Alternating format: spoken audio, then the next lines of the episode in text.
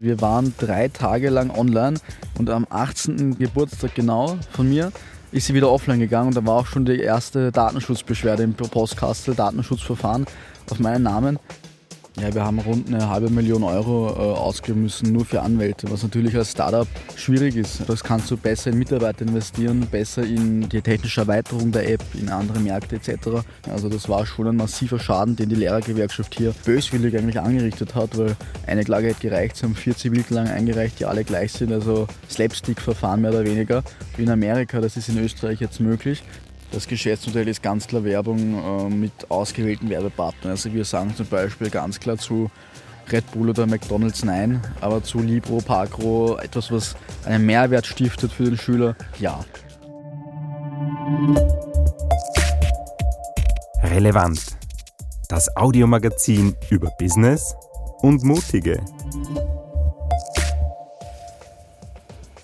Benjamin Hadrigan hat 2019 die Lehrerbewertungs-App namens Lernsieg gegründet und sich damit keine Freunde gemacht. Die Lehrergewerkschaft hat den damals 17-Jährigen mit Klagen bombardiert und er musste die App aufgrund eines Gerichtsurteils offline nehmen. Es gab nämlich Bedenken in Sachen Datenschutz.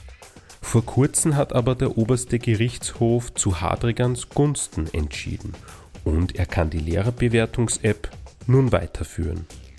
Ich habe den 20-jährigen Unternehmer im Sommer im Wiener Augarten getroffen. Wie ihr gleich hören werdet, haben sich auch einige Vögel in unser Gespräch eingemischt. Das sanfte Rauschen im Hintergrund ist nicht das Meer, sondern es sind die Blätter der Kastanienbäume. Mein Name ist Benjamin Hartrigan, ich bin 20 Jahre alt, ähm, der Buchautor von Hashtag Startup und der Gründer von der Lehrerbewertungs-App Lernsieg. Genau, und über die Lehrerbewertungs-App Lernsieg sprechen wir jetzt zuerst einmal. Ja, die hast du 2019 begonnen. Da bist selber noch in die Schule gegangen. Was hat dich bewogen, die Lehrerbewertung zu starten? Hast du irgendwie einen Ärger mit Lehrern gehabt oder na, sie mit dir? Es war, es war so, dass ich als Schulsprecher als Wahlversprechen gehabt habe, dass jetzt einmal ähm, die Lehrer bewertet werden von den Schülern. Das wurde mir dann intern in der Schule ähm, verboten. Und ja, der Wunsch blieb irgendwie in mir und dann Jahre später mit 17 ähm, da war ich übrigens nicht mehr in der Schule, habe ich dann ähm, die Lehrerbewertungs-App gestartet. Und wenn etwas verboten wird, wird es natürlich noch interessanter, das zu machen, oder? Ja, natürlich mit 17. Äh Wir sitzen da im Augarten und ein Rabe oder eine will Krähe mitreden. will mitreden. Ja? Ist eine Lehrer Lehrerseele, ja. oder eine Schülerkrähe. Ja, natürlich wird es interessanter. Ähm, für mich war das immer schon sehr interessant, einfach auch Transparenz äh, zu schaffen und ja, das habe ich dann umgesetzt. Wie macht man das als Schüler? Damals warst weiß nicht, 17. Genau. Da sagt man einfach, ich mache eine App. Ja, naja, man sagt einmal nicht, man macht eine App, sondern man sagt, man möchte in Österreich die Lehrer bewerten. Ähm, ich habe damals schon mein erstes Buch geschrieben gehabt, Hashtag Lernsieg, also ein Lernbuch äh, für Schüler. Und dann, ähm, ja, dann ähm, überlegst du halt, wie machst du das am besten? Machst du das als Website, machst du das als App? Und dann suchst du dir halt ähm, Sponsoren, ähm, Investoren, ähm, gründest eine Firma und haust das auf den Markt und schaust, was dann passiert. Und wer waren deine Sponsoren? Also wir haben äh, unterschiedliche Investoren, mehr oder weniger, äh, weniger Sponsoren eigentlich, Investoren, die halt Anteile haben an der Firma. Die haben das äh, schon sehr frühzeitig unterstützt und das hat dann auch gut geklappt. Und ja, wir sind dann 2019 online gegangen, war eine Erfolgs-App, Rekordzahlen, äh, Rekord-Downloadzahlen massive Reichweiten, natürlich auch massive Probleme mit der Lehrergewerkschaft. Und ja, so ist das dann alles irgendwie gekommen, wie es gekommen ist. Genau, die App war ja gar nicht lang online. Die ist ja gleich ja, wieder, du musstest sie gleich wieder runternehmen, weil dir die Lehrergewerkschaft so war das. zugestiegen ist, wie man in Wien sagen würde. Ja, wir waren drei Tage lang online und am 18. Geburtstag genau von mir ist sie wieder offline gegangen und da war auch schon die erste Datenschutzbeschwerde im Postkastel, Datenschutzverfahren auf meinen Namen. Damals natürlich mit voller privater Haftung, weil mit 17 darfst du keine GmbH gründen. So, das heißt, du sitzt da eigentlich privat in der privaten Haftung drinnen und hast halt dann Verfahren ohne Ende. Und denkst du auch, schöner Geburtstag. Schöner Geburtstag. Und die Vorwürfe waren, dass das nicht datenschutzkonform ja, ist? Vorwürfe waren von, wir verkaufen Daten ins Ausland, was wir nie gedacht haben, bis hin zu, wir sind total kriminell, weil das kann ja gar nicht erlaubt sein, dass ein Lehrer äh, ein, ein fast schon gottartiger Mensch äh, hier in Österreich, dass der bewertet wird von den Schülern. Wie ist dir dann in der Schule gegangen? Nein, ich war dann nicht mehr in der Schule. Okay, ähm. Ich habe die Schule mit 17 abgebrochen, habe mein erstes Buch geschrieben und ja, die App gemacht. Also wollte ich gerade fragen, wie ist es dann zur Matura anzutreten mit, mit diesem Background ist wahrscheinlich. Ich habe gar keine Matura. Bist eben bist eben, ich hab, Buhmann, ich hab, der äh, ich hab, nee, äh, ich habe ich hab den klassischen Ausbildungsweg äh, abgebrochen und habe mich dann darauf konzentriert, das Unternehmen aufzubauen, beziehungsweise Bücher zu schreiben, halt Dinge, die mir Spaß machen und ja, äh, habe das nie als notwendig empfunden. Selbst wenn du jetzt studieren möchtest, in Österreich kannst du eine Studienberechtigungsprüfung machen. Du brauchst gar keine Matura, um zu studieren. Das wissen die wenigsten. Ähm, du musst halt eine Prüfung ablegen bei der Uni und dann kannst du studieren, was du willst. Genau, für jedes Fach gibt es da ein bisschen andere Voraussetzungen. Genau. Das gibt es, ja. ja. Zurück zum, zum Lernsieg. Äh, du hast drei Jahre knapp prozessiert bis zum OGH bis zum obersten Gerichtshof ist es jetzt gegangen. Der hat dir Recht gegeben. Es steht die Meinungsfreiheit über dem Datenschutz. Es ist doch keine Verhetzung oder wie das das Oberlandesgericht Wien genannt hat. Oder das kostet, glaube ich, mehrere hunderttausend Euro. Steht auch irgendwo in den, in den Medien. Jetzt die große Frage, wer, wer zahlt das? Ja, wir haben rund eine halbe Million Euro äh, ausgeben müssen, nur für Anwälte, was natürlich als Startup schwierig ist. Ähm, das kannst du besser in Mitarbeiter investieren, besser in den technischen, äh, die technische Erweiterung der App, in andere Märkte etc. Wir mussten das in Großkanzleien stecken, in Anwälte stecken und der Kostenersatz ist jetzt auch nicht so hoch, dass wir das wieder zurückkriegen. Also das war schon ein massiver Schaden, den die Lehrergewerkschaft hier böswillig eigentlich angerichtet hat, weil eine Klage hat gereicht, sie haben vier Zivilklagen eingereicht, die alle gleich sind, also Slapstick-Verfahren mehr oder weniger, wie in Amerika, das ist in Österreich jetzt möglich. 40 Verfahren bei der Datenschutzbehörde, wo wir überhaupt keinen Kostenersatz haben. Das kostet auch 4.000, 5.000 Euro pro Verfahren. Also das summiert sich dann alles. Und ja, das haben Investoren bezahlt. Ich habe ja selbst auch Geld in die Firma investiert, ähm, von meinem Sparten quasi mehr oder weniger. Und ja, äh, natürlich haben wir auch Umsätze gemacht, äh, wie die App noch online war, äh, durch Werbung und so weiter. Und ja, so ist sich das irgendwie dann alles ausgegangen, Gott sei Dank. Wer waren ein paar von deinen Investoren? Kannst du wen nennen? Ja, bei uns war, ist der Christian Dreier investiert, die Carmen Schnedel. So, das sind so die Hauptinvestoren bei uns. Und ja. Christian Dreier ist auch der Mehrheitseigentümer des Müri Salzmann Verlags aus Salzburg. Genau. Ein Verlag für Kunst- und Architekturbücher. Wie, wie kommt man zu dem? Der ähm, hat sich äh, bei uns gemeldet, dass er investieren möchte und so kam das dann. Standen da die oder stehen die Investoren Schlange und sagen, cooles Geschäftsmodell, auf das wir noch zu sprechen kommen, aber da möchte ich investieren oder musstest du da viel suchen gehen? Nee, es gab da schon durch die mediale Aufmerksamkeit immer wieder Investoren, die sich gemeldet haben und investieren wollten. Wir sagen auch nicht zu jedem Investor ja, ähm, muss da auch sehr vorsichtig sein. Wir sind sehr dankbar für die Investoren, die wir jetzt drinnen haben und so kam das dann. Also oft habe ich mich gemeldet, oft kam auch was von Investorenseite und so, so lief das. Also wahrscheinlich vergleichbar wie bei anderen Startups. Du hast drei Jahre jetzt prozessiert, jetzt gibt es ein OGH-Urteil, gibt dir recht, es werden wahrscheinlich noch irgendwelche Nachbrenner kommen, es werden noch irgendwelche Leute versuchen, dir zu schaden, aber warum hast du in den drei Jahren nie gesagt, ich pfeife drauf, ich lasse das, ich mache irgendeine, irgendeine, andere App, ich mache irgendwas anderes, weil an Ideen, glaube ich, mangelt es dir nicht. Ja ich setze was um, wo ich nicht 100.000 Euro in Anwälte investieren muss. Ich, ich bin immer der, der Überzeugung, dass wenn man etwas anfängt, dass man das, außer natürlich die Matura, zu Ende bringt. Und weißt, ich will immer so, je mehr Steine mir in den Weg gelegt werden, desto, motiviert, desto mehr motiviert mich das irgendwo. Und deshalb habe ich mir dann gedacht, naja, äh, jetzt will die Lehrergewerkschaft, dass ich aufhöre damit und kommt nicht her, sucht nicht den respektvollen Austausch, sondern verklagt mich einfach. Und ich dachte, ja, je mehr Klagen die, äh, wie öfter die mich verklagen, desto mehr werde ich das machen. Ja. Das wird mein Leben lang wird es diese App geben oder halt eine Webseite. Also Lehrerbewertung wird es geben, solange ich lebe. Und das hat die Lehrergewerkschaft eigentlich verursacht durch die Klagen. Hätten die nichts gemacht, hätte ich wahrscheinlich mit 17, 18, hätte ich wahrscheinlich nach einem Jahr das Interesse von etwas Neues gemacht. Wie man halt ist, man ist jung, man probiert sich aus. Ähm, aber dadurch, dass die so agiert haben, haben sie natürlich den Lehrern das beschert, dass das für immer da bleiben wird. Jetzt ist noch die Frage, wann kommt die Schülerbewertung? Die gibt es schon, das nennt sich Zeugnis. ähm, da gibt es auch Verhaltensnoten, das heißt Check-up, das heißt äh, Schularbeiten. Das ist schon lange im österreichischen Schulsystem verankert noch nicht digital, aber das nicht, ja, und nicht für jedermann einsehbar. Das ist der Unterschied. Ne? die Lehrer, stimmt, ja. Lehrer XY kann ich mal raussuchen ja. aus der App. Zeugnis muss ich hoffen, dass das wer auf Instagram postet. Ja, was meistens nur eigentlich die eh dann, jeder ne? macht. Echt? Ja. Hast du das auch gemacht? Na, Wir haben es zuerst schon angesprochen, äh, das Geschäftsmodell hinter der Lernsieg-App ist nämlich einmal Werbung. Ich wollte es mir nämlich heute anschauen, aber das ist gerade in Ja. Under Construction oder wird Wir- gerade gewartet. arbeiten gerade an einer neuen Version der App und das Geschäftsmodell ist ganz klar Werbung äh, mit ausgewählten Werbepartnern. Also wir sagen zum Beispiel ganz klar zu Red Bull oder McDonalds nein, aber zu Libro, Parkro, etwas, was einen Mehrwert stiftet für den Schüler, ja. Wieso nicht Red Bull? Ungesund. Nicht gut für Okay. Schüler, nicht Ja. für einen elfjährigen Schüler gedacht. Okay, also ihr macht eine Selektion, dass das Ja. ethisch auch irgendwie korrekt Ja, ist, das dass ist halt dazu passt für die, für die nicht- Ziel, für die Schüler halt. Dass Ja. man da jetzt nicht, weil nicht YouPorn, das da wäre wahrscheinlich eine schlechte Werbe, Werbepartner. Ja, ich meine, würde wahrscheinlich Schüler interessieren, aber das können wir nicht vertreten. Werden die überhaupt woanders? Oder? You- YouPorn ist ja, glaube ich, auch eine Werbeplattform an sich. Ich glaube, ja. Ja. Sagt man. Ne? Du kenne ich mich nicht aus.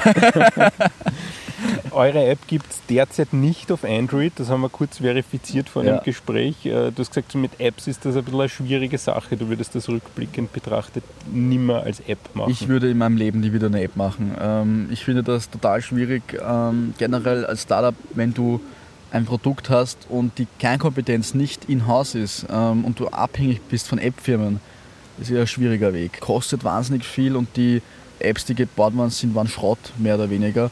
Nicht von der Datensicherheit her, aber von der Usability, von dem, wie sie funktionieren.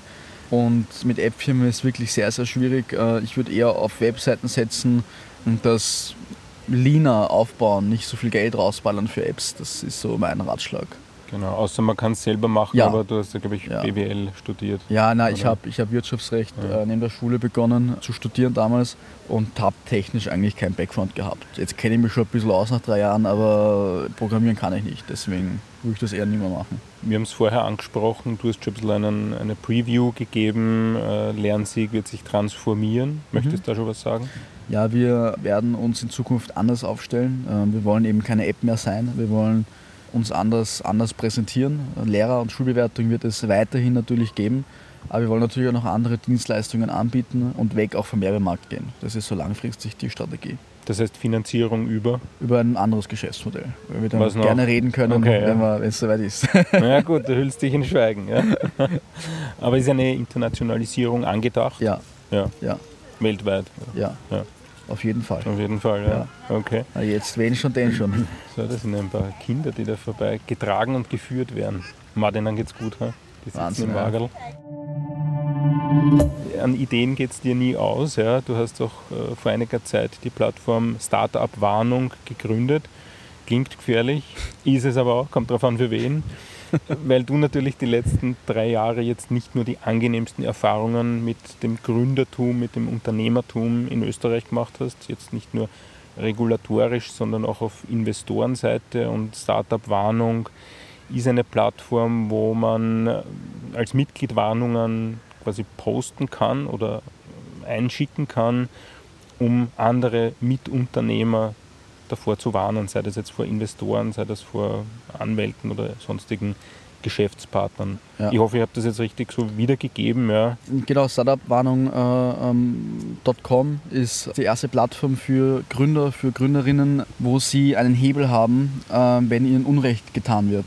Ich fand das immer unfair, wenn ein junger Mensch oder generell ein Mensch mit einer guten Idee unerfahren in den Wirtschaftsmarkt eintritt, wird er eigentlich von überall abgeschlachtet, abgestochen äh, und misshandelt mehr oder weniger, ähm, finanziell, emotional und wird eigentlich äh, ausgenommen, wenn die Idee wertvoll ist. Und oft hilft es da, in die Öffentlichkeit zu gehen und das machen wir bei der Startup-Warnung innerhalb unserer Mitgliedschaft, dass wir den Mitgliedern die Möglichkeit geben, uns Vorfälle zu schicken. Wir schauen uns die an und wenn das äh, verifiziert ist, veröffentlichen wir sie dann und konfrontieren auch den Täter mehr oder weniger mit diesen Sachen.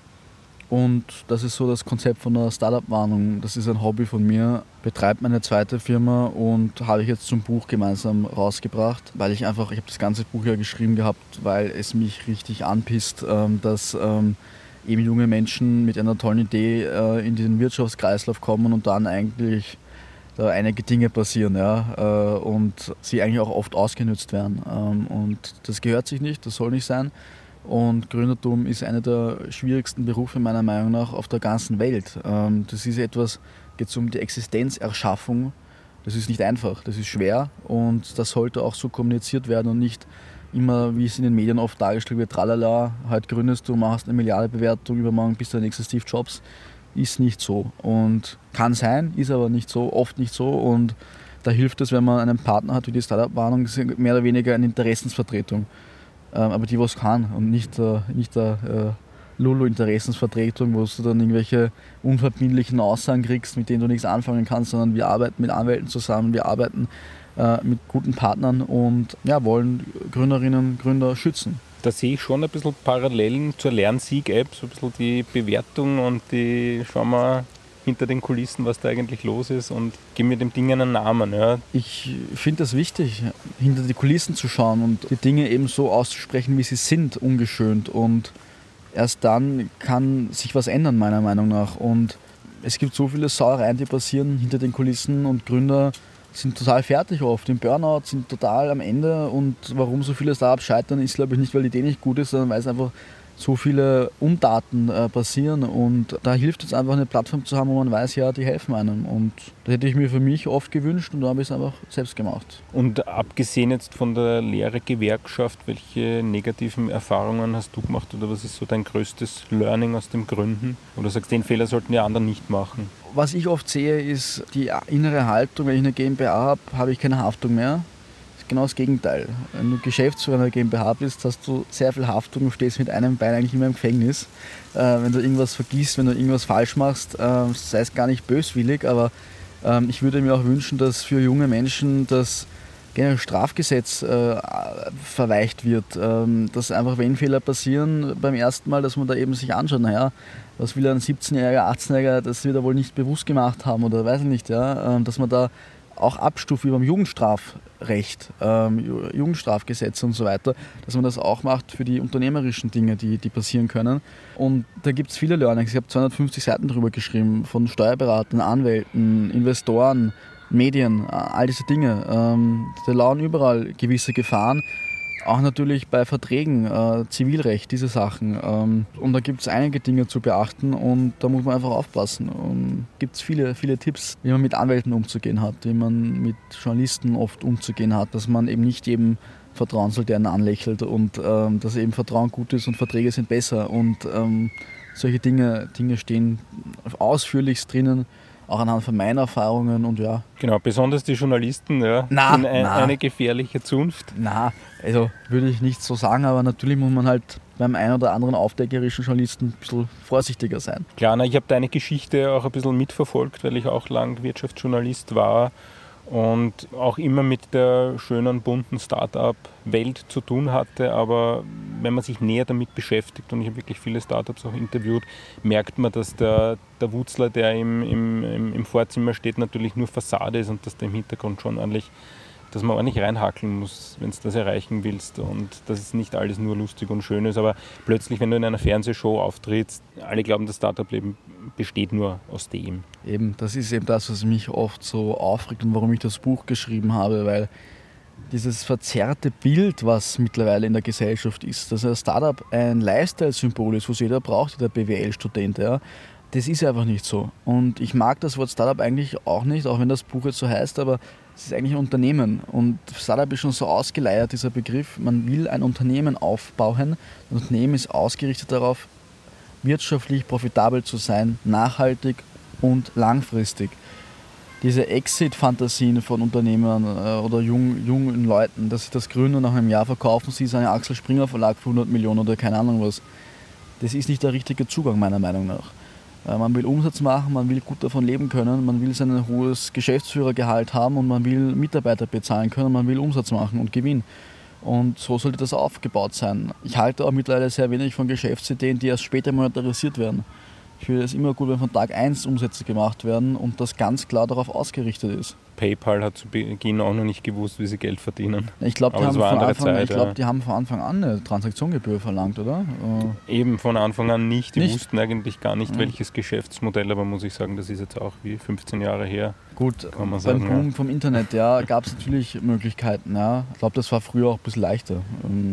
Ich halte trotzdem nicht viel davon. Ich hätte wahrscheinlich auch nicht in PayPal investiert, auch wenn es mich wahrscheinlich geärgert hätte. Aber hätte ich eher in Amazon investiert, wo halt Produkte verkauft werden. Du kritisierst in deinem Buch diese viel gepriesenen Exits, wo sich dann ehemalige Geschäftsführer rühmen, ich habe jetzt um so und so viel Millionen oder sogar eine Milliarde, wenn ich Unicorn bin, verkauft. Die schwimmen aber nicht alle im Geld. Ganz im Gegenteil. Es gibt Startups, die werden von ihren Investoren also wirklich fertig gemacht und dann sagen Investoren, ja, gib mir, gib mir die Firma, ich kaufe ab für einen Euro und du kannst gerne in den Medien sagen, du hast es für eine Million verkauft. Streicheln das Ego quasi von den Geschäftsführern und dann gehen sie in die Medien, sagen, sie sind der Mega-Millionär und werden halt dann Berater irgendwo oder angestellt. Das ist oft so. Zeitungen schreiben darüber, blauäugig, fragen nicht nach, wieder nicht gefragt nach dem Kontoauszug, wo ist jetzt die Millionen? Das macht niemand. Meiner Meinung nach ein Fehler. Weil man muss ja nachfragen, stimmt das überhaupt, was mir hier erzählt wird? Ähm, und dann steht dann in den ganzen Zeitungen, ja, Milliarde Bewertung dort, Millionen Exit da, unbekannte Summe, aber Millionen, ja, ja weißt du eh schon, äh, dass das nicht so sein kann. Und da kenne ich einige Fälle und ja, zeigt auch wieder, dass das alles eben nicht, alles was glänzt, ist nicht Gold. Ja. Das heißt, die Investoren steigen dann den Startups zu und sagen, ja, und sagen verkauf, so, verkauf um einen Battle an mich. ja, ja, das machen sie. Magst du Namen nennen? Ich kann da viele ja. Sachen sagen. Ich sehe mich nicht in der, in der, also wenn du in der Starwarnung bist, kannst du gerne Namen haben. Muss ich Mitglied werden, okay. Ja. okay, und solche Infos kriege ich in der Startup-Warnung. Unter anderem, ja. ja. Das ist eigentlich auch ein bisschen eine Investorenbewertung wahrscheinlich. Du, jeder, der Startups Unrecht tut, nachweislich, wird dort veröffentlicht. So und einfach ist das. Damit ist auch gleichzeitig die Quellenfrage genannt, wo du die Geschichten herbekommst für die Warnung. Genau. Das heißt, wenn jemand Unrecht erfährt, dann genau gibt er das dort preis, wird geprüft, stimmt es, stimmt es nicht, genau. ihr konfrontiert die und dann ist das dort öffentlich. Genau, wir machen das. Gibt es eine, eine Akte? Ja, gibt es so einen Eintrag mehr oder weniger, ja, was gut ist, weil diese Leute machen ja sonst immer weiter ähm, und da muss man denen halt irgendwie, irgendwie den Hahn zudrehen. Ja, schönes Schlusswort. Ja. Benjamin hat scheinbar einen sehr ausgeprägten Sinn für Gerechtigkeit und scheut sich nicht vor Konflikten. Sein Kampfgeist und sein Durchhaltevermögen in Kombination mit geduldigen Investoren machen ihn zu einem außergewöhnlichen Unternehmer und gleichzeitig polarisierender Persönlichkeit. Benjamins neuestes Buch Start Up Gründen ohne Bullshit, was dir sonst keiner sagt, habe ich gelesen und für gut befunden. Er gibt darin nicht nur Einblicke in die wilde Geschichte der Lernsieg-App, sondern gibt auch ganz konkrete Tipps, wie man mit Investoren, Rechtsanwälten, Journalisten und Co. umgehen kann. Den Link zum Buch findet ihr in den Show Notes. Danke fürs Dabeisein bei dieser Podcast-Episode. Wer selbst einen Podcast starten möchte, der kann sich gerne bei mir melden, denn ich mache Medien für Unternehmen. Bis zum nächsten Mal. Euer Stefan Tesch. Das war Relevant, das Audiomagazin über Business und Mutige. Infos zu den Episoden gibt's in den Show Notes sowie unter relevantmagazin.at.